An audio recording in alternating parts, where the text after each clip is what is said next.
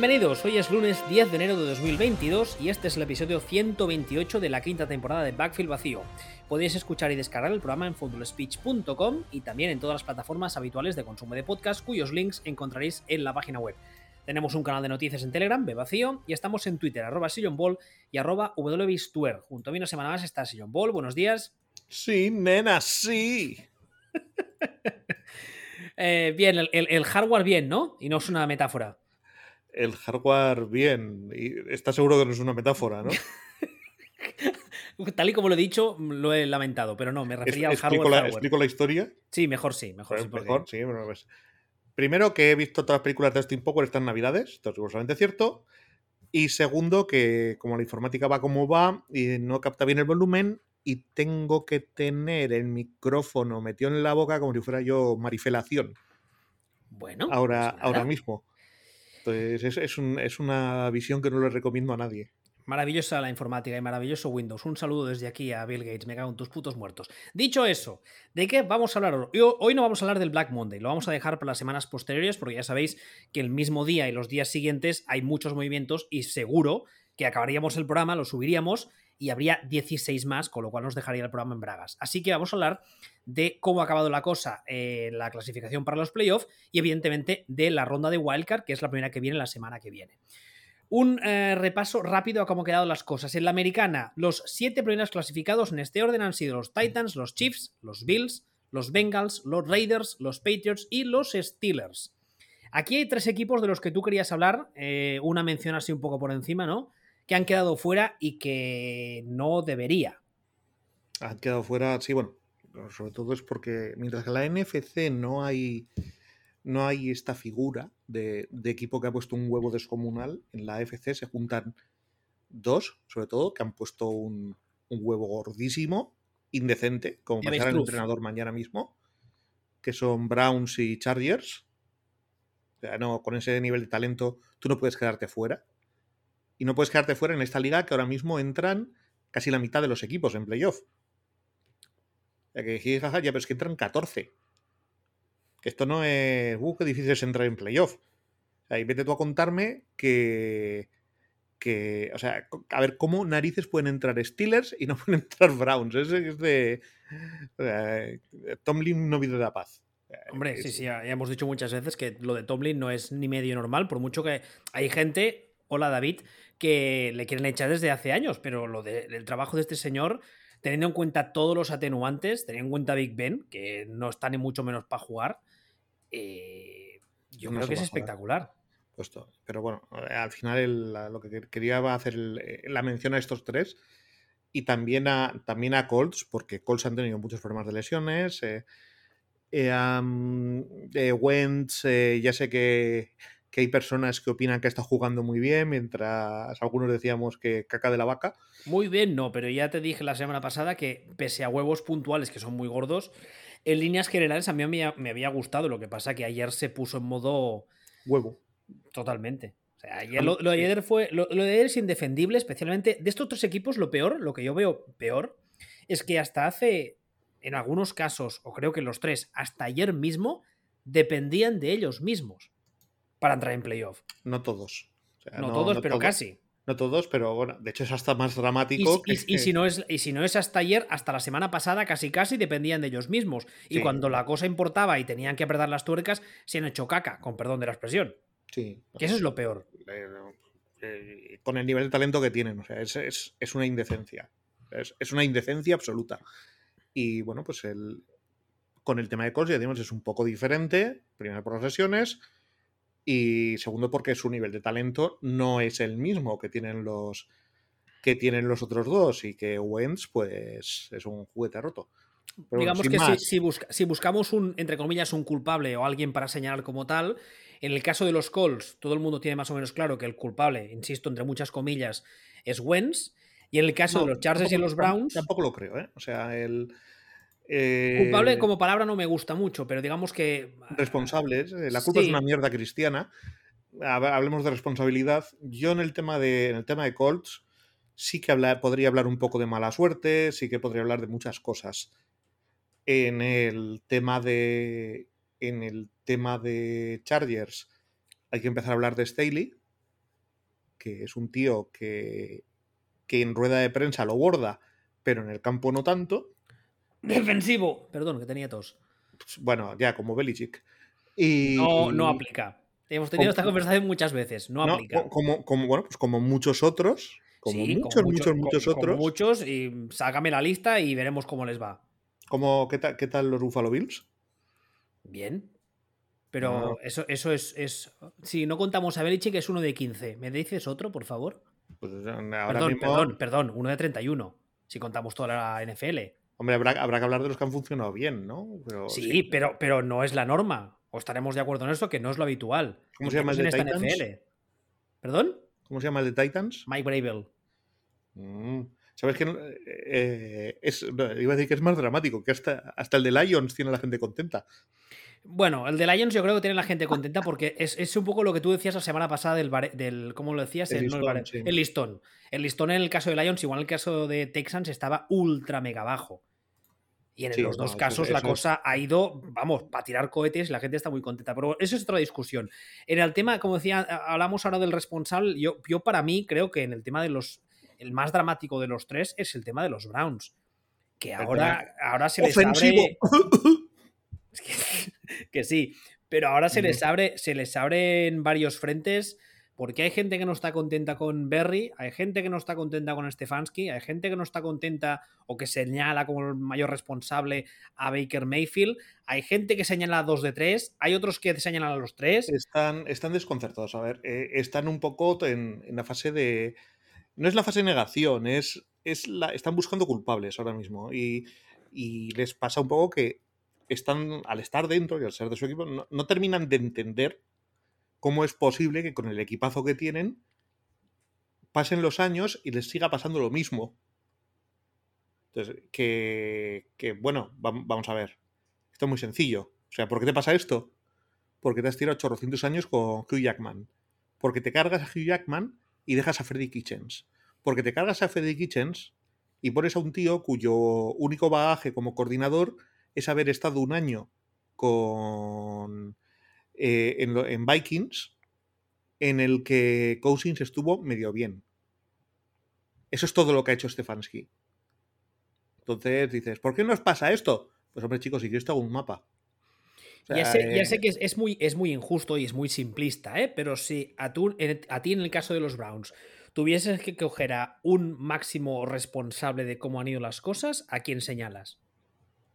A, a Louder coño, ya. Pero a ese no le puedes despedir. Ya, salvo, que se dedique a ir tocando señoras y esas cosas que hacen pues, algunos, ya, veremos. Pero es el máximo responsable. O sea, al final es, ¿quién, es el responsable? El owner. Ya, ¿Por qué? pero, Ya, vale. No, ¿qué dices? ¿A quién despediría? A todo el mundo. Joder, macho. No, coño, claro, dices, ¿a quién despediría? Pues va a Stefanski. ¿Despediría el general manager? Pues depende de una cosa. El general manager eh, está por encima de Stefanski como era toda la vida, o está al mismo nivel, o está por debajo, o cómo está. Si el general manager está por encima de Stefanski, me cargaba también al general manager porque es el que mantiene y ha decidido poner a Stefanski. Si el general manager está por debajo de Stefanski, me cargaba al general manager porque es del equipo de Stefanski. Si el general manager está al nivel de Stefanski, le mantenía. en principio, sin, sin, conocer las dinámicas internas de funcionamiento de esa casa, en principio, la teoría dice que el general manager es el encargado, habitualmente conjuntamente al, head coach, de confeccionar la plantilla, porque es el señor que se encarga de los salarios, de fichar, de los trades, etc. Sí, pero sabes que ahora, que ahora mismo eh, en algunos equipos manda el general manager, en otros manda el head coach. por eso te digo que no, no sé la dinámica interna de esa, de esa casa. Entonces. O sea, si ese equipo Stefanski, fuera los dos. Si él ha decidido poner Stefanski, fuera los dos. Si son dos eh, trabajadores independientes en dos departamentos independientes que trabajan juntos, fuera solo Stefanski. Es que, claro, eh, Berry eh, llega a ser general manager de los Browns en el 2020, llega con Stefanski. Exactamente. Por lo cual no podemos, no podemos saberlo. Nosotros no. Yo no. No, claro, ya te digo, desde fuera no, evidentemente. Pero el señor Brown sí que lo sabe. El señor. Uh, Jim Brown, uh, Haslam, ¿no se llama? Jimmy Haslam. Eso. Señor Brown. El señor, Marrón. El señor Marrón, exactamente. El señor, el señor Marrón. Vamos a cortar orejas. Y en el caso de la NFC, la cosa está un poco más clara. Los siete primeros eh, clasificados, los que se han clasificado para playoff, son los Packers, los Buccaneers, los Cowboys, los Rams, los Cardinals, los Niners y los Eagles. Aquí la cosa ha quedado bastante, eh, digamos, como ya estaba desde hace dos, tres, cuatro semanas. Eh, los Eagles posiblemente son una sorpresa bastante agradable, aunque insisto, tenían. Luego, luego, hablamos de ellos y nos reímos. Vale. Ah, pero bueno, el caso de los Vikings y los Saints era un equipo que llevaban varias semanas, eh, no, sé, no sé cómo decirlo, siendo duda no sería la forma más... más, más eh, a, ver, vamos, vamos Vikings, eh, a ver, Saints llevan todo el año jugando sin quarterback. Claro, por eso, digo que eran dos equipos que a la mayoría de gente, si le preguntabas, te decían no se van a meter en playoff pero como tampoco estaban en plan 0-17, mm, era un poco. No se van a meter, pero. a la que haga bien el tonto y estos ganen de rebote, igual se meten. Son los Ravens de la NFC. O sea, son un equipo que no se ha metido en playoff, pero que a pesar de eso, tendrían que poner una estatua al head coach en la puerta. Que por cierto, les viene, les viene también una off-season mm, divertida, ¿eh? Primero porque hay rumores de que podrían, eh, podrían perder a ambos coordinadores. Y segundo, porque el tema del quarterback hay que. ¿Quién dice Saints? Sí. no, no, Como estábamos hablando de dos equipos. Sí, sí, Saints, perdona. El tema del quarterback hay que, bueno, hay que ver qué, qué coño hacen con el quarterback. Pues están, están jodidos. Están. Están. Están jodidos, jodidos. Y, bueno, pues eh, es, ha sido un trabajo de entrenador acojonante este año retomó, insisto, igual que el tema de Ravens con, con la plaga de lesiones que han tenido y de todo. es una pasada que hayan terminado. Perdón. Hay que me muero. Eh, que hayan terminado 8-9. Eh, o sea, es una pasada que Saints con este equipo hayan terminado 9-8. Y para mí, con el nivel de talento que tienen, es una pasada que Vikings haya terminado 8-9. Estos también tenéis viendo otra, otra interesante, más que nada porque también se habló, y esta, esta, nada, esta misma semana han salido varias noticias al respecto, el tema de, Mike Zimmer, ¿qué pasa con él? Ya dijimos ah, también aquí... Mike, Zimmer va fuera. Sí, ¿no? está prácticamente hecho. Mike Zimmer va fuera y, en este, y a partir de aquí pasa, pueden pasar dos cosas. O tengo yo razón y no tienen talento y el año que viene se van a pegar una hostia que lo flipas, o tienen ellos razón, eh, tienen mucho talento y entonces van a ganar 13 partidos. Los fans de los Vikings en general, aquí hablo, a estos días cuando sacamos los programas y tal, había varios que me comentaban que estamos muy equivocados y que Zimmer tiene que irse, que es el problema principal, etc. Entonces, Yo creo que el problema principal es que son más malos que, vamos, que, el disco Jesulín. Un saludo a Novak Djokovic, que la han vuelto a tener. Y eh, Es que me acuerdo, es que he dicho, que Jesulín y no sé por qué me, me he acordado de Novak Djokovic. Eh, tienen pues cierta retirada, sí. sí. no, vamos, pero, pero bastante. bueno, para ser exactos, yo diría que retirada en común tienen toda, toda, toda. Igual, igual Jesulín sí que está vacunado. Mm, es posible. Es posible. Bueno, seguramente sí, digo yo, ¿no? O no, sé. a mí lo que me preocupa es que si está vacunado Currupipi oye, oye eh, ¿cuánto vive un tigre? No tengo, no tengo ni idea. Bueno, eh, habla, habla con ímpetu vasco hoy, ¿eh? Porque no te oigo. Te oigo lejos. Ya, bueno, es normal. Yo qué sé. Eh, pregúntale a, pregúntale a Bill Gates o al que mande el Microsoft ahora. sí, es por cada, vez que, cada vez que me saco el no, micro. No, está muerto, calla. Es el otro. ¿Cómo se llama? ¿Balmer? Steve Balmer, sí. Cada vez que me saco el micro de la boca, ya no se me oye.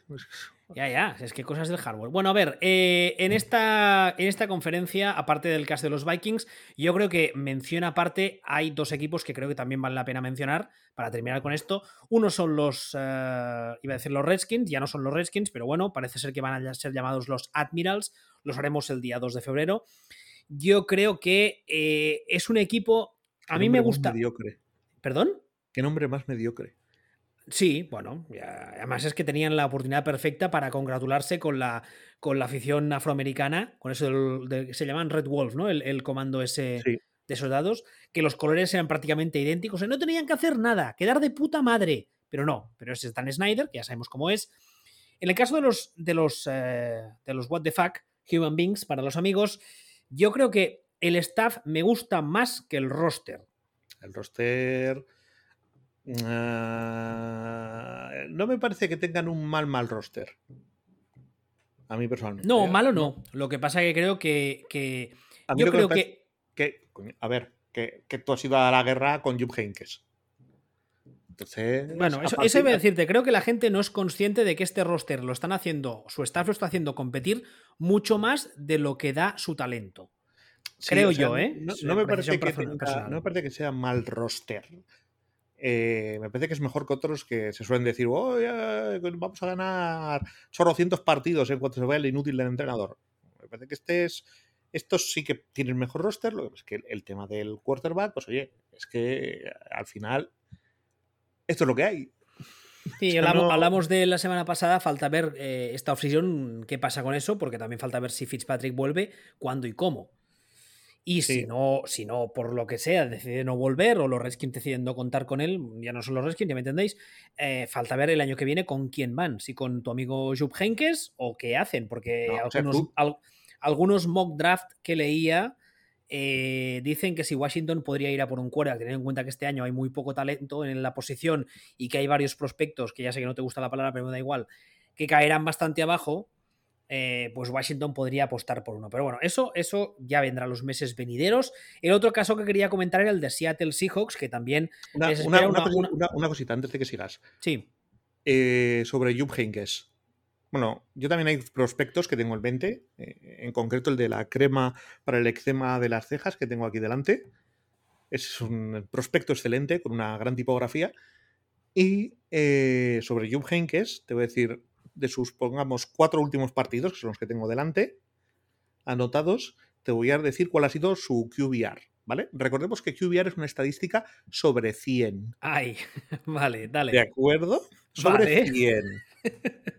Bien, pues empezando desde, desde hace cuatro partidos, 4,9, Hostia, 3,6, 35,1, este es su partido bueno, y 5.0.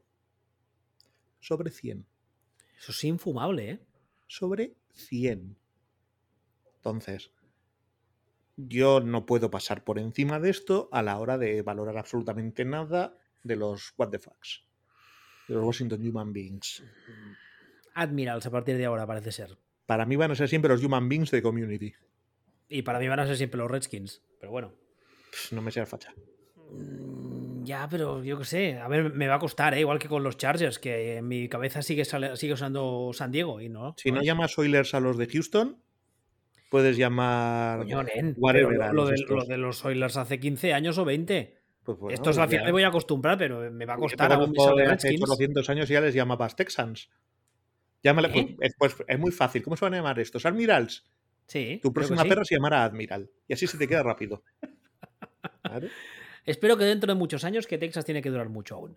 Bueno, dicho eso, ¿te parece que pasemos a la jornada que viene, que ya será la primera de playoff, evidentemente la jornada de wildcard, en la que ya sabéis que los dos mejores clasificados de cada conferencia van a hacer bye, que van a ser los Titans en la AFC y los Packers en la NFC. El resto se van a jugar la mandanga. Tenemos varios partidos interesantes, yo creo que la gran mayoría son muy interesantes y no veo ninguno a priori que pinte a paliza, creo yo, vamos. El sábado tenemos los dos choques de la AFC, o dos de la me- mejor dicho. El domingo, dos de la NFC. Y luego ya la madrugada de domingo a lunes y de lunes a martes tenemos uno de cada. A ver, el primero que vamos a tener va a ser el, el sábado, perdón, día 15, a las 10 y media de la noche, que es un horario que dices, bueno, un poco tarde, pero está bien. Las Vegas Raiders va a ir a jugar a Cincinnati, a jugar contra los Bengals. ¿Qué? ¿Qué de Eh? ¿Qué esperamos de esto? Pues Yo, el- francamente, no tengo ni idea de qué esperar. es el partido entre los dos peores equipos que, con permiso de, de Eagles, que, que hay en playoffs. Ya, por una de estas maravillas de- del SID y del sistema NFL, pues, se han ido a cruzar eh, Dan Van Danver.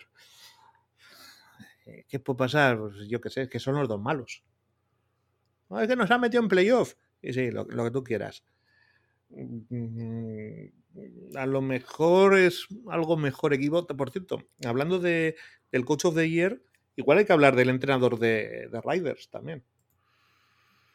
Ya, lo que pasa es que no se lo darán porque solo ha entrenado, eh, no ha entrenado toda la temporada y además es, es interino, pero bueno. Ya, ya, ya, pero. No, no, sí, pero- sí, en eso tienes razón. Con el follón que está teniendo, que ha tenido esta gente, vamos, eh, off the field y con todo el, todo, el- todo el run run y todo el mardé, eh, la verdad es que el equipo sí que es verdad que yo creo un, un poco, un poco, por incomparecencia del rival, porque los Chargers nos explica. No, a ver. Ya, los pero- Chargers es, es implosión desde dentro y estos pasaban por ahí y han dicho, ah, vale, pues, pues gracias, ya pasamos nosotros.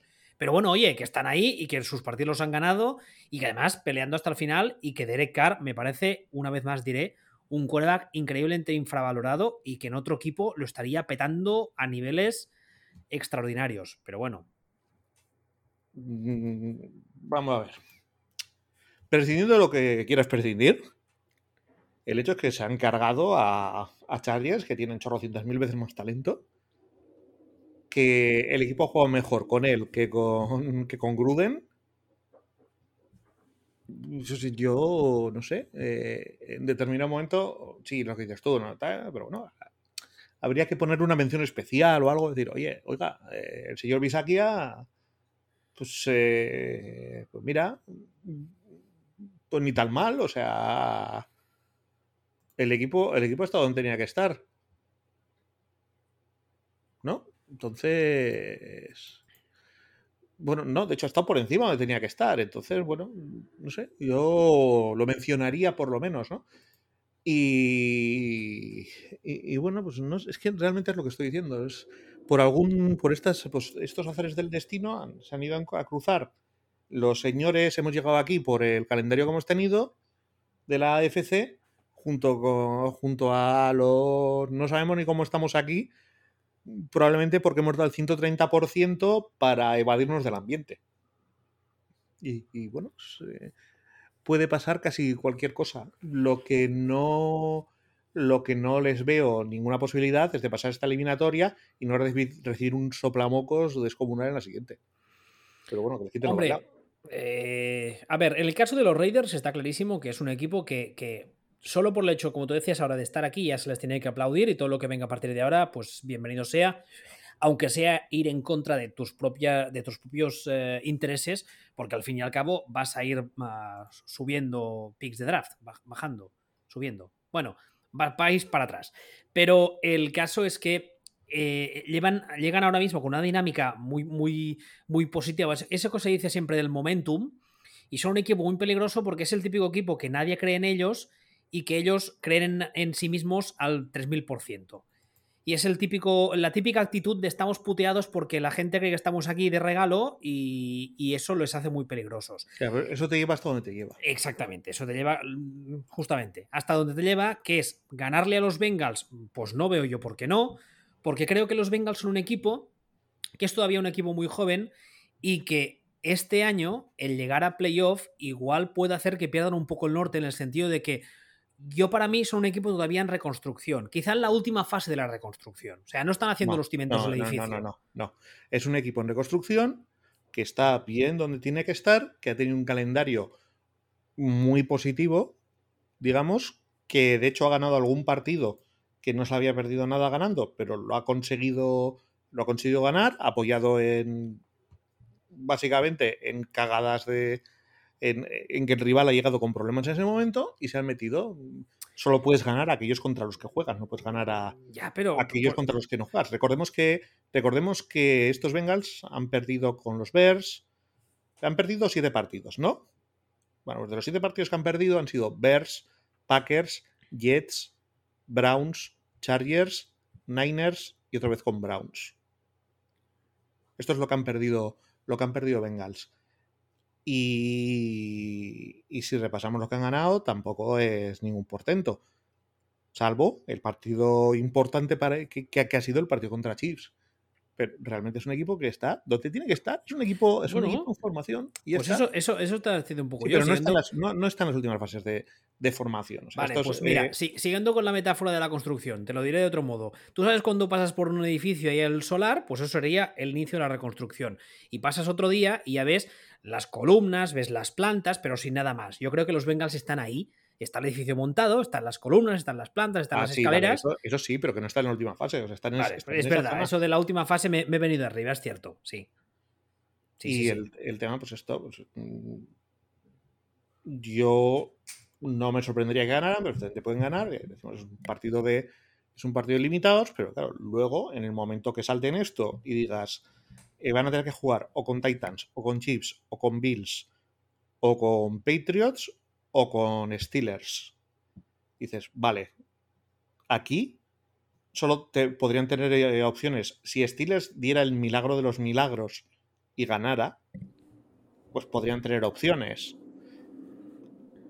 A lo mejor con Patriots, aunque tengo muy serias dudas de que le puedan hacer un nudo a Belichick.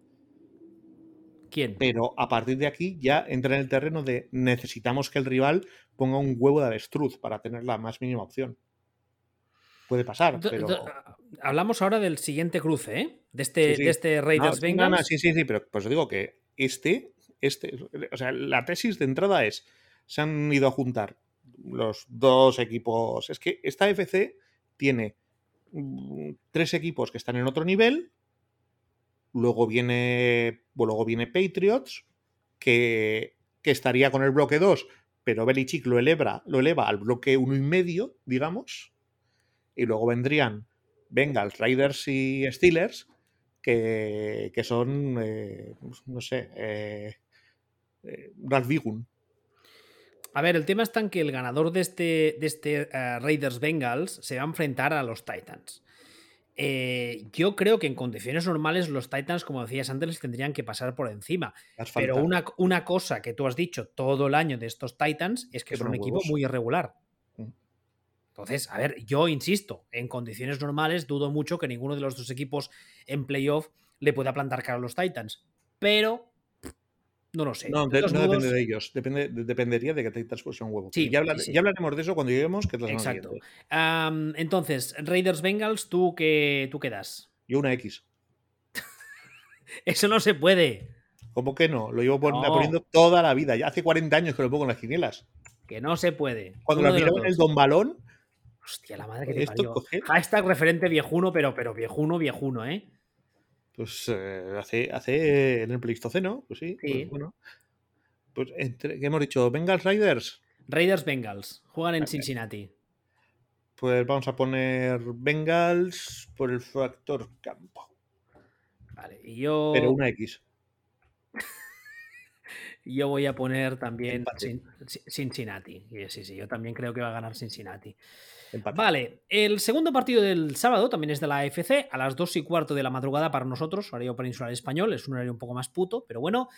Tenemos un, creo que bastante interesante, New England Patriots Buffalo Bills. Los Patriots viajan a eh, Buffalo, que el factor campo aquí, más allá de que la gente esté animándote o no, pues afecta poco, porque claro, mm, digamos que los Patriots a jugar con fresquete acostumbrados están. ¿No?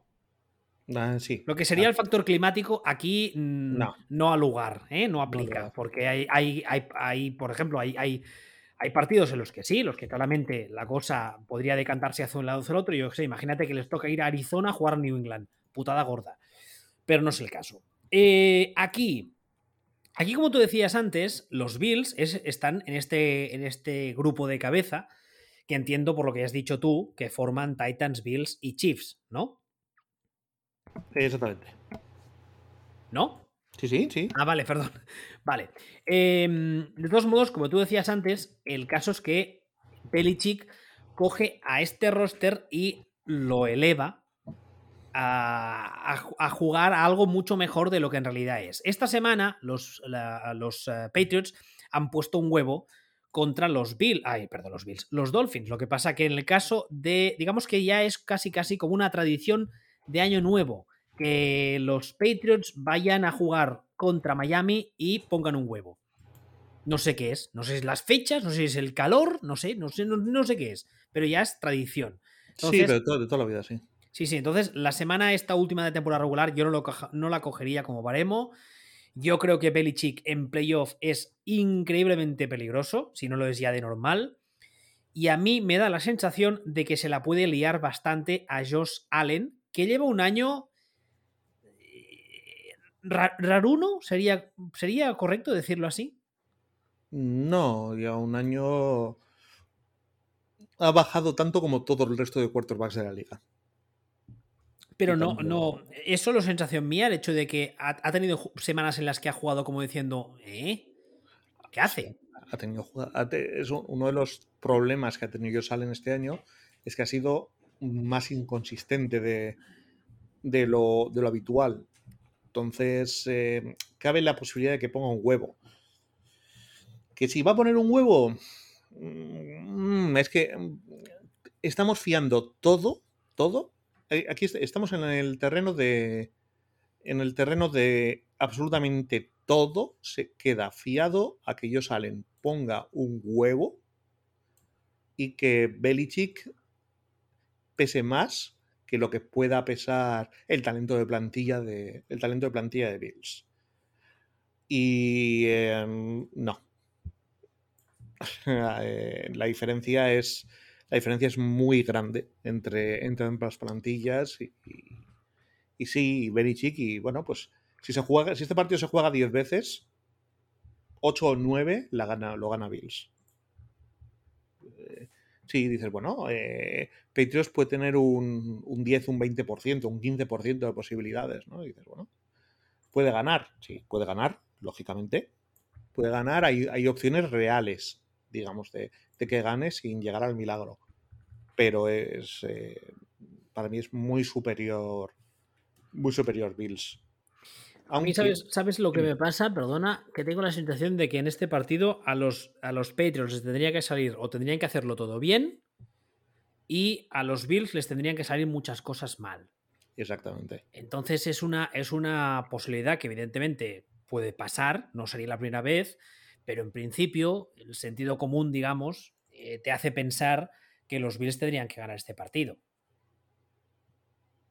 Digo yo, vamos. De todos modos. Eh, a ver, al final hay, hay partidos. Hay, hay, partidos que incluso. Aunque. Incluso aunque un equipo lo haga todo bien y les haga todo bien. Lo acaba, lo acaba perdiendo. Y el otro lo haga mal. Lo acaba perdiendo por. porque el nivel de talento es demasiado bestia. Porque porque, bueno, porque es que sin más, o sea, hay. Pasan, pasan estas cosas y lo vemos constantemente. O sea, partidos que, que se acaban ganando porque sencillamente tus jugadores son mejores y aunque el rival lo haga todo, todo, todo, todo, todo, todo, todo, todo, todo bien, pues se cae.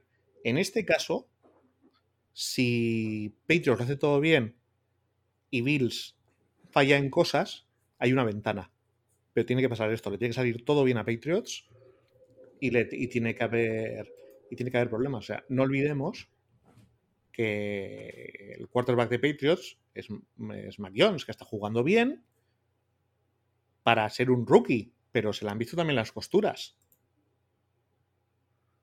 Y aquí estamos hablando ya de, no, mira, vamos, vamos a ir, vamos a ir a playoff. Y, y, esta no es la misma liga, esto no es el mismo nivel. Aquí ya estamos hablando de otras cosas y le van a buscar las cosquillas mucho más de lo que se le pueden buscar las cosquillas en un partido de regular season aleatorio. Eh, aquí estamos hablando, no, es que ellos salen y tal. Bueno, no solo ellos salen. Eh, tanta diferencia puede haber entre el nivel de, experiencia, digamos, de, de Josh Allen y de Belichick, como que va a haber entre, entre Mac Jones y todo el equipo defensivo de, de Bills, ¿no? O sea, es, eh, que, hay, que, hay, posibilidades, sí, pero le tiene que salir todo rodado a, a Patriots para tener opciones. Tú entonces entiendo que aquí en la quiniela, digamos, apuestas por Búfalo, ¿no? Sí.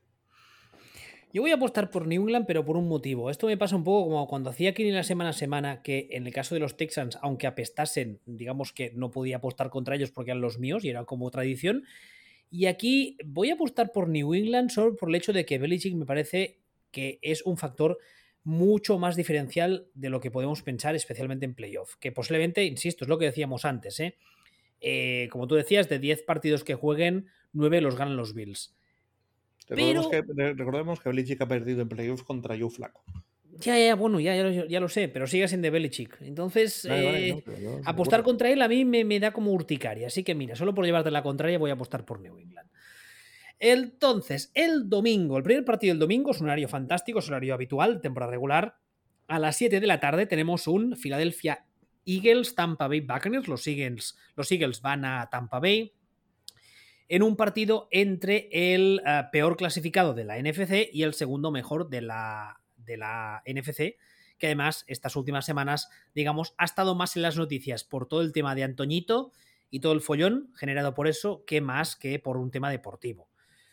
Aparte de eso, sigue siendo un grandísimo roster, sigue estando, sigue teniendo un grandísimo entrenador, sigue teniendo a Brady, pero tiene una cantidad de lesiones no muy grande, pero sí lesiones de mucha importancia en posiciones muy, muy importantes y jugadores muy importantes que son habitualmente titulares. Entonces, en principio, a mí el, el instinto, digamos, me dice que Eagles ha llegado hasta aquí, jugando, ya lo he dicho muchas veces, mucho mejor de lo que yo esperaba. Yo cuando empezó el año hablaba de ellos directamente como que iban a ser un, auténtico desastre y ni mucho menos. Hacen una cosa muy bien, que es correr el balón, lo hacen de forma muy efectiva, pero yo creo que el talento que tienen y sus capacidades no les van a dar para ganar a estos backs. No sé, ¿a ti qué te parece? Que no, se, no les van ni a rascar.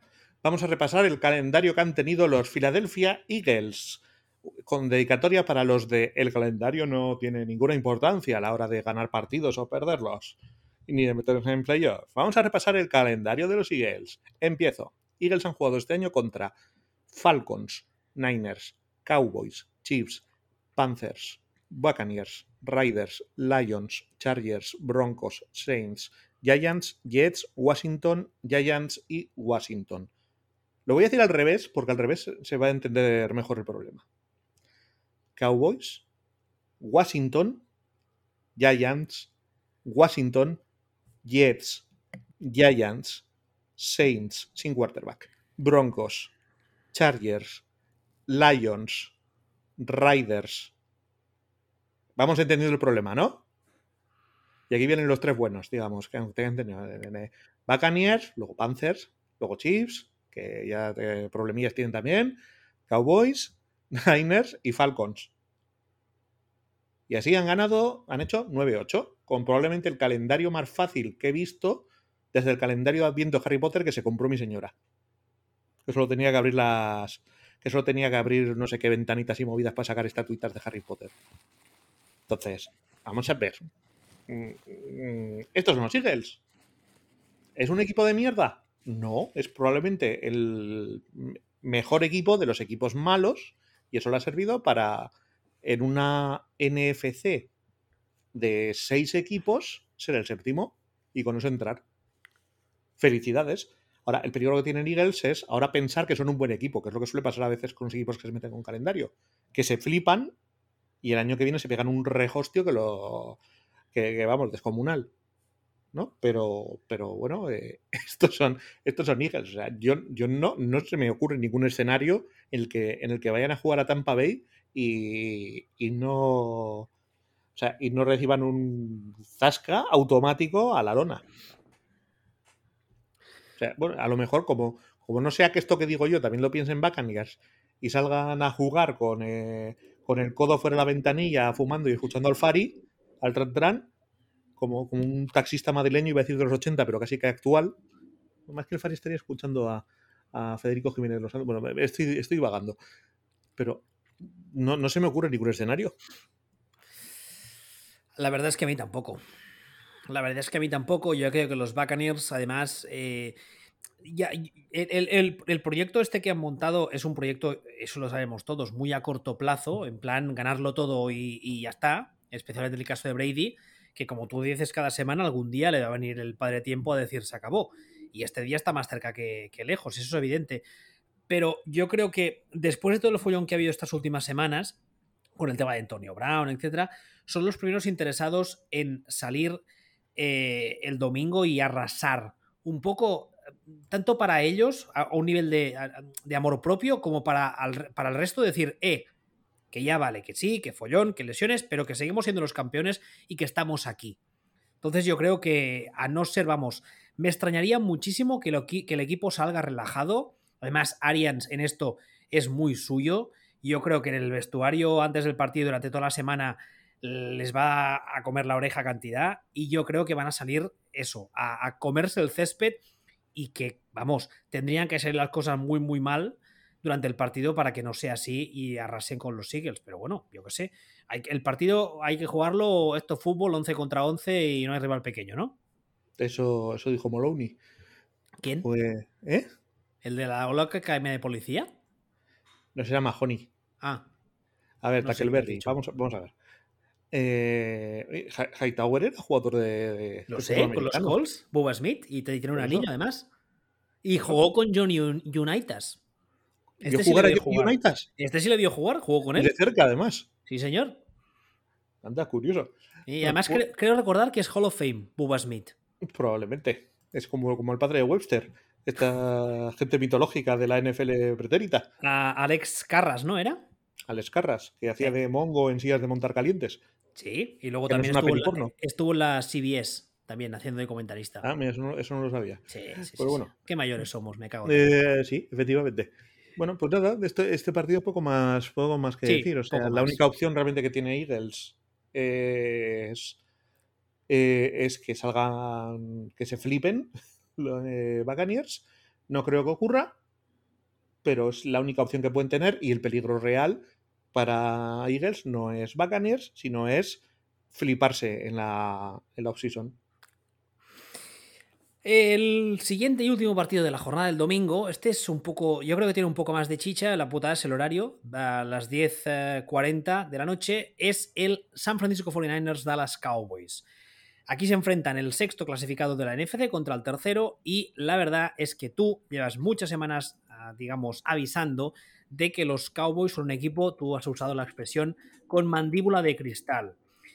Eh, yo creo que este matchup contra los Niners es posiblemente uno de los que les iba peor en esta conferencia, especialmente siendo la primera jornada de playoff, porque creo que es un equipo que justamente hace bien lo que peor se le da a los Cowboys, que es jugar ese fútbol más, más clásico, digamos, más físico, de ir mm, ahí ah, en el cuerpo a cuerpo. Yo creo que los. De rótulas. ¿Eh? De rótulas. Sí, sí. Yo creo que los Cowboys eh, lo van a pasar muy mal. Yo creo que llegan muy flipados a estos playoffs, especialmente porque esta jornada han ganado a los Eagles en un partido que, sí, que bueno, que han, batido varios récords individuales, 51-26, qué bien, qué bien, qué, guapos somos, qué tipo tengo, ¿eh? Pero yo creo que no son conscientes de su nivel real.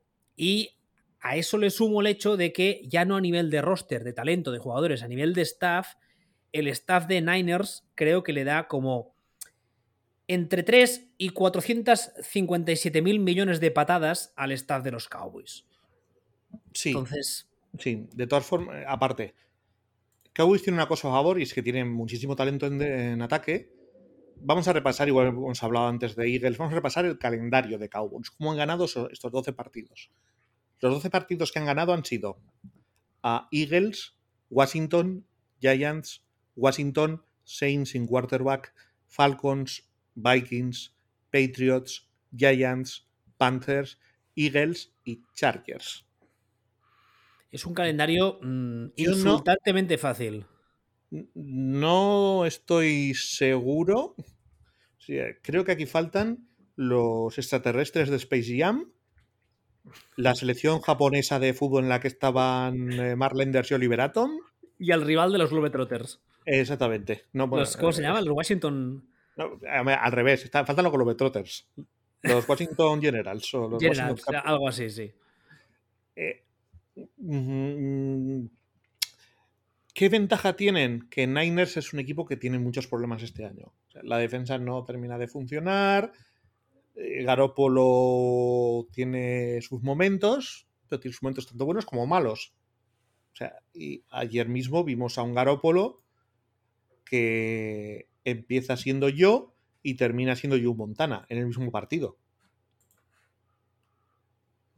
Que tampoco, tampoco entendí. sensación de lesionado, además. Sí, ese, es el tema, es lo que iba a decir. Eh, sabíamos todos que llegaba al partido tocado del, pulgar, estaba toda la semana eh, entrenando con mucha precaución y además él mismo dijo que le dolía un huevo y parte del otro. Y no acabé de entender el forzar de parte de Niners que jugase él. Eso significa que a Trey Lance lo ven mucho más verde de lo que creíamos que estaba. Sí, hombre, también hay... Yo, viendo el partido ayer, la sensación que, que tuve yo es que tardó una hora de más de lo que pensaban ellos en hacerle efecto la anestesia. No me extrañaría. te juro que fue lo que pensé. Fue esto, yo solo lo entiendo si la mandanga que le han pinchado ha tardado un poquito de más en, en hacerle efecto. Claro, aquí el tema está en que Cowboys yo entiendo que el game plan defensivo será mm, todo Dios Blitz e intentar pegarle al máximo posible, porque al menos, aunque te anoten de entrada, que luego anotarles cueste la vida. En ataque, los Niners, perdón, los Cowboys este año eh, ya hemos visto que tienen varias, varios eh, jugadores que están jugando bien, eh, les está medio funcionando, medio funcionando la cosa. En defensa, los Niners, como tú dices ahora, están un poco tocados, con lo cual yo en principio entiendo que es un partido que tendría que ganar el San Francisco. Pero si ganase Dallas, aparte del hecho de que sus fans estarían insufribles y se fliparían mucho, yo tampoco lo vería como una hecatombe, señal de fin del mundo, los mayas, etcétera, ¿eh? No, yo creo que, yo creo que va a depender bastante de, de Garópolo. Es posible. Creo que, va, a depender bastante de Garópolo, de cómo llegue Garópolo, de, de que no haga uno de estos partidos que también ha hecho en el pasado, de, de Garópolo se hace cacas. Porque, no, sería la primera vez. El final de partido de ayer que hace es esto, es, es Joe Montana. o sea, de, lo gana él pero el principio del partido es, abominable. hay que. Más que Garoppolo, yo te diría una cosa. Creo que la clave de este partido está en que el ataque de los Niners sea, sea sostenido. En el sentido de que pueda. Sí, que Garoppolo no cague, pero que puedan hacer drives largos, con calma, comerse reloj. Y entonces la defensa de los Niners no tenga que estar todo el rato al ralentí, no tenga que salir todo el rato a, a provocar turnovers, etcétera yo creo que si pasa eso y el ataque de los Niners, aunque no sea una pasada, es constante y va anotando, aunque no sea siempre touchdowns, incluso yo que sé, ahora un touchdown, vale, pero ahora un field goal. Ahora un field goal, pero te tardo más. Ahora quizá no anoto, pero te, me como de reloj cantidad. Yo creo que ahí puede estar el partido y que los Cowboys lo van a pasar muy mal. Sí, sí sin duda. Em, entiendo que apuestas tú por San Francisco, ¿no? Sí, pero 60-40. Vale, pero San Francisco. Sí, San Francisco, pero pero 60-40 por lo que estoy diciendo, porque es que en realidad no sabemos cómo va a llegar Garoppolo. Si estuvieran eh, con los dos equipos al 100%, te iría San Francisco de calle. De calle, ¿eh? Sí, sí, sí. pero ya sabemos que San Francisco va a llegar limitado, pero de cómo delimitado llegue, ahí es donde yo creo que se va, que se va a jugar el tema. Por cierto, un pequeño inciso, no sé si se oye en el podcast o sé si oirá cuando lo suba, pero si mañana veis que no tuiteo es porque estoy en la trena, porque he subido a cargarme al vecino de arriba, porque lleva toda la puta mañana moviendo muebles. Y es un señor mayor, menos mal, porque de verdad que me está volviendo loco. por, eso, te atreves con él. Porque es un señor mayor, sí. Ah, ya, los dos últimos partidos, uno de la AFC y otro de la NFC. El primero será la madrugada del domingo al lunes, un partido que en principio, en principio, no, debería tener mucha historia, que es el Pittsburgh Steelers Kansas City Chiefs. Se jugará a las 2 y cuarto de la madrugada del domingo al lunes. Enfrenta al último clasificado de la AFC, los Steelers, que además, como hemos visto antes, se han acabado metiendo en playoff un poco. No sabemos muy bien por qué ni cómo, pero ha pasado. Eh, de hecho, Big Ben ya tenía las maletas hechas y en plan, ya había hecho mi taquilla, pero le han dicho, oye, no, no, que, todavía jugamos la semana que viene. Y él, ¿eh? ¿Cómo? ¿Jugar? ¿Qué? Y eh, se enfrentará al segundo clasificado de esta AFC, unos Chiefs que empezaron el año un poco regulinchi, como tú también habías dicho muchas veces, había que tener en cuenta el calendario y contra quién habían jugado y perdido, pero que desde entonces eh, han ido cogiendo forma tanto en ataque como en defensa, y también he dicho yo muchas veces que a mí me parece que es un equipo extremadamente peligroso porque llega al momento importante de la temporada, el mejor momento de forma, y dirigido en, ambas, en ambos lados del balón por dos señores que tienen experiencia para parar un carro, que son tu amigo Spielbergo en defensa y Andy Reid en ataque. Dicho eso, ¿tú ves alguna posibilidad, algún escenario en el que Pittsburgh gane este partido? El huevo que tendría que poner Chips sería descomunal. O sea, puede decir que no. Pero. Pero sí que te voy a discutir el tema de que Chips llegan en forma. Chips parecía, hasta hace 15 días, que estaban, que estaban afinando, pero sus dos últimos partidos son vomitivos. Con mayúsculas, vomitivos. De iconito verde del WhatsApp. El, el partido contra Broncos de esta semana es para estar preocupado, no. Hiper, ultra, mega preocupado que te cagas que lo flipas, tionen. Es, es horrible. Y el partido contra Bengals de la semana pasada es más horrible aún. Se parecía que estaban afinando la defensa y se han comido 34 puntos de Bengals y 28, perdón, 24 puntos de unos Broncos que en ataque son el desastre de los desastres. Entonces, claro, ah, vale, eh, eh, Steelers dices, claro, es que es que con Rodlisberger es que no, no, no, no, no. O sea, no. A ver. Pero yo creo que contra cualquier equipo medio serio, estos chips, yo creo que a tomar por culo, ¿eh? A ver, eh, el caso de los Steelers, ayer viendo, viendo el partido y tal, tú ves a Big Ben y la gran mayoría del partido es, por favor, sacrificadme, acabad con esto. O sea, da mucha penita verle porque físicamente no está, no está para nada, no está para jugar a esto. Lo que pasa que si los Chiefs ponen un huevo y a este, hablo ahora de Big Ben, le da por tener la tarde, en plan, para lo que me queda en el convento me cago dentro, ¿sabes? En plan, salgo de la plaza con las dos orejas y el rabo, que no me extrañaría porque experiencia en grandes partidos tiene. Yo qué sé tú, lo que pasa que, a ver, eh, es un poco lo que decíamos también en partidos anteriores. Tendría que ser que Kansas City lo hiciese todo abominantemente mal y que a Steelers le saliese todo, sobre todo en ataque. Ya no en defensa. Pero, pero, esto es otro nivel, o sea, este no es el tema de Patriots. O sea, este es, este es el otro caso que, que mencionaba yo. Este es el caso en el que si Steelers lo hacen todo bien y Kansas lo hace, le salen las cosas mal, gana Kansas. Sí, aún así les ves, ves a Chips ganando. Sí, ¿eh? no sé, o sea, o sea que, que, que, la, que van a traerse un, a un Rodlisberger del pasado en, un, en una TARDIS. Es que no, no, no, o sea, no, no les da, o sea, no, no les da. Yo, yo, eh, yo, creo que tampoco, pero oye, tú, tú, sola, sé, tú, solamente piensa el partido que gana ayer, que ganan ayer, Steelers, lo ganan solo porque Ravens están como están y son completamente incapaces de anotar. No, en el, partido de ayer hay varios drives de ataque que Big Ben tiene pases que a ti te están diciendo que en vez de un futuro Hall of Famer está jugando el cuarto tío que han repescado de Practice Squad porque todos han dado positivo en COVID y te lo crees. O sea, lanza pases que no sabes qué coño está lanzando, falla físicamente el pase, no llega, eh, las lecturas que hace él son atroces, pero es que no es nada nuevo. O sea, Big Ben lleva así todo pues el año sí, y, claro. y, y, te, todo, y, todo el lustro. No, todo el lustro quizá tampoco, pero lleva así como dos o tres años. está, está, está, está, para el retiro. O sea, eso lo sabemos todos y de hecho lo sabe él porque ya sabe que se retira y ya. Pero a mí, a, ver, a mí los, los, absolutismos, digamos, en este deporte no me gustan porque, no, no, porque pasan que... cosas muy raras. Pero en principio. Tú, tú, eres muy joven. Tú eres muy joven. Tú eres muy joven, igual no te acuerdas de que Arancha Sánchez Vicario le ganó un Roland Garros a este Graf que no se lo quería nadie. Pero los partidos hay que jugarlos. ¿No? Fíjate que eso es, es, referente viejuno de cojones también. Sí, sí, referente viejuno total, hashtag. Pero aparte de los partidos hay que, hay que jugarlos. O sea, necesitas, necesitas para, en este caso, una sorpresa de. una sorpresa generacional. O sea, como aquella vez que perdió. que perdió Tyson creo, y, y, y, se quedó todo el mundo diciendo, ¿qué, qué ha pasado? ¿Qué?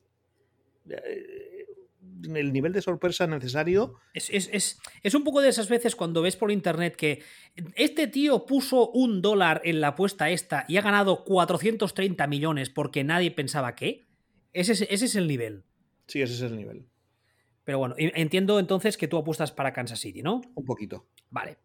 Y finalmente el último partido, eh, este también será un, un, enfrentamiento de la NFC, la madrugada del lunes al martes a las 2 y cuarto de la madrugada enfrentará a los Arizona Cardinals, el quinto de la NFC, contra los Angeles Rams, el cuarto de la NFC.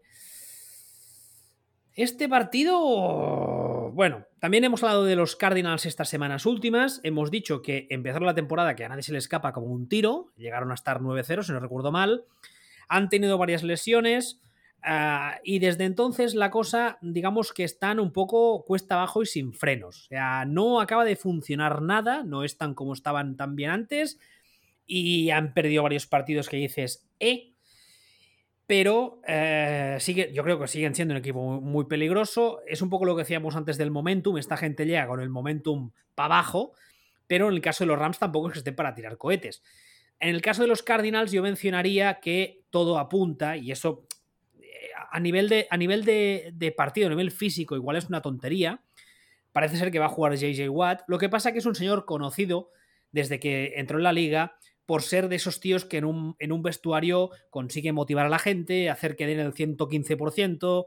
Entonces, yo creo que eso puede ser un factor más extra deportivo que deportivo. Dicho eso, en el caso de los Rams, también es un equipo que empezó la temporada y oye, que si Sean McVay coach del año, que si está for MVP, que si en los Lions lo tenían, pobrecito mío, eh, marginado y mirad qué bueno es, que, que, bueno, todo. Y de repente las cosas empezaron a ir mal es curioso porque estos dos equipos han seguido un guion parecido esta temporada. Bueno. Mm, no estoy del todo de acuerdo. ¿En qué sentido? En el sentido de que Cardinals empieza como un tiro y se, y se desploma. Se desploma, se desploma, se desploma. Mientras que Rams empieza como un tiro, no tanto, y va haciendo. Y lo que demuestra es que no es tan, tan, tan, tan, tan super equipo. Pero el nivel actual de Rams es superior al, nivel de. al, nivel de. al nivel de Cardinals. O sea, yo tengo una sensación de, de que Cardinals haya sido blanco y negro y Rams ha sido gris oscuro o gris claro. O sea, por, por decirlo de alguna forma. O sea, Rams ha perdido cinco partidos. Cinco partidos que ha perdido que ha perdido Rams han sido Cardinals, Titans, Niners, Packers y Niners otra vez. Sí, son, son derrotas que entran dentro de lo eh, posible contra rivales de entidad. Claro, o sea, el, tema de Rams es que hemos pasado de decir, hostia, son súper favoritos a decir, uy, está perdiendo contra los equipos buenos. A lo mejor es eh, eh, a lo mejor no es favorito para ganar porque estás faltando a los equipos malos, pero perdiendo contra, contra los buenos. A lo mejor no es tan favorito al anillo. Mientras que Cardinals ha pasado de ganamos a todos a perdemos con casi todos. Son. El tema de Cardinals me parece preocupante. Me parece preocupante de verdad. Ha perdido eh, las últimas eh, cinco semanas. Ha perdido con Rams, sí, pues que ha perdido con Lions, con Colts y con Seahawks. Eh, esto no es. Esto no es. He perdido con Packers. O sea, esto es. Aquí. Aquí hay un problema. Ahí sabes el, problema de los, de los Cardinals. Cuando empezó la temporada, yo dije que hablamos también de este tema muchas veces, con el tema de, la lista de candidatos al hot seat, que tú hablabas de que, de que el amigo de la casa de peli porno, eh, Cliff Kingsbury Casty, era mucho mejor de lo que decían las listas. Yo sigo pensando. Sí, lo que pasa es que a mí me sigue pareciendo que es un señor que ha pegado el, petardazo, entre comillas, muy pronto, y yo creo que en algunos aspectos la NFL le sigue yendo un, un poquito grande. No, no estamos hablando de un nivel, por decir algo, Stefanski, ¿vale? Pero en ocasiones toma algunas decisiones que dices, Bolsdy, ¿tú estás seguro de eso? Krusty? de lo que se le está acusando es de no saber ajustar. Claro, entonces. Me parece, un, error bastante eh, coherente o, lógico o esperable. Eh, a ver, es que hay dos cosas. En primer lugar, la falta de experiencia en la NFL puede llevar a eso, aunque te cueste ajustar o que no hagas los ajustes correctos, porque es algo que, por mucho que sepas de, de X's and O's, eh, necesitas la experiencia de haber vivido lo que se dice siempre, ¿no? de haber estado en grandes partidos y tal. Y, luego está el tema de que en este partido concreto tiene al otro lado a un señor que es precisamente conocido por ser eh, muy brillante. Digamos. Para eso un head coach con mucha capacidad para adaptar, para cambiar cosas. Entonces, si los pongo uno al lado del otro, para mí se decanta la balanza claramente hacia el lado de los Rams. Lo que pasa que em, Stafford también lleva unas semanas que no, no, está muy fino. De vez en cuando dice, hace algunas tonterías también. Ha lanzado varias intercepciones este año que dices, ¿qué haces? Sí, Ternerico, ¿qué haces? Sí, pero y aún así, eh, top 4 de la liga. Lo sé. Lo sé, pero es, un poco también lo que, lo que decimos siempre, que ahora es cuando llega la mandanga. O sea, Sí. que, te, que te lance una intercepción tontísima delante de según qué equipo en temporada regular, dices, meh. Pero que te la lance en playoff delante de según quién, eh, igual te cuesta el partido. Sí, eso sí, Entonces, eh, ¿tú por qué me apuestas en este partido? por Rams. Yo también. Luego, si tengo un rato, voy a hacer unas- una de esas mm, infográficas tan chulas que hace la gente de las cuentas serias y voy a subirla con nuestra quiniela para que la gente se pueda reír de nosotros o no. Pues ya estaría esto. Esta, este fin de semana que viene tendremos la primera jornada de Wildcard, luego ya vendrá la final de división, final de conferencia, y en dos días ya estamos. Y en dos días hablar del filial que te gusta a ti. ¿Qué es Ya no quedará para más. De quedará hablar de prospectos. Con lo mucho que te gusta esa palabra. Yo ya he dicho lo que. Un, prospecto es lo que tienen dentro las medicinas. Lo que, Ya, pero para mí, para mí, yo voy a seguir usándola solo para joder. A mí me da igual, pero a Pérez Reverte le tiene que molestar mogollón esa mierda. Creo que algún día voy a hacer algún tuit hablando de prospectos de draft y le voy a mencionar. Pues, vas a- pues ya, ya verás tú. Pues tú porque tienes suerte porque vives aquí en Cataluña por ahí, pero si vivieras en Madrid te lo pudieras cruzar por la calle y te, y te- te dijera, mi navaja y yo venimos a hablar con vuecencia. Está usted Ah. mancillando el honor de la bella lengua castellana, la lengua de Cervantes, la lengua del capitán a la triste. ¿Algo más que añadir de esta, de esta jornada? Voto a Brios. ¿Eh? Voto a Brios. Por Santiago. Y cierra España. Deduzco que eso es un de no. puta. Deduzco que eso es un no. Pues nada, hasta la semana que viene. Venga, hasta luego.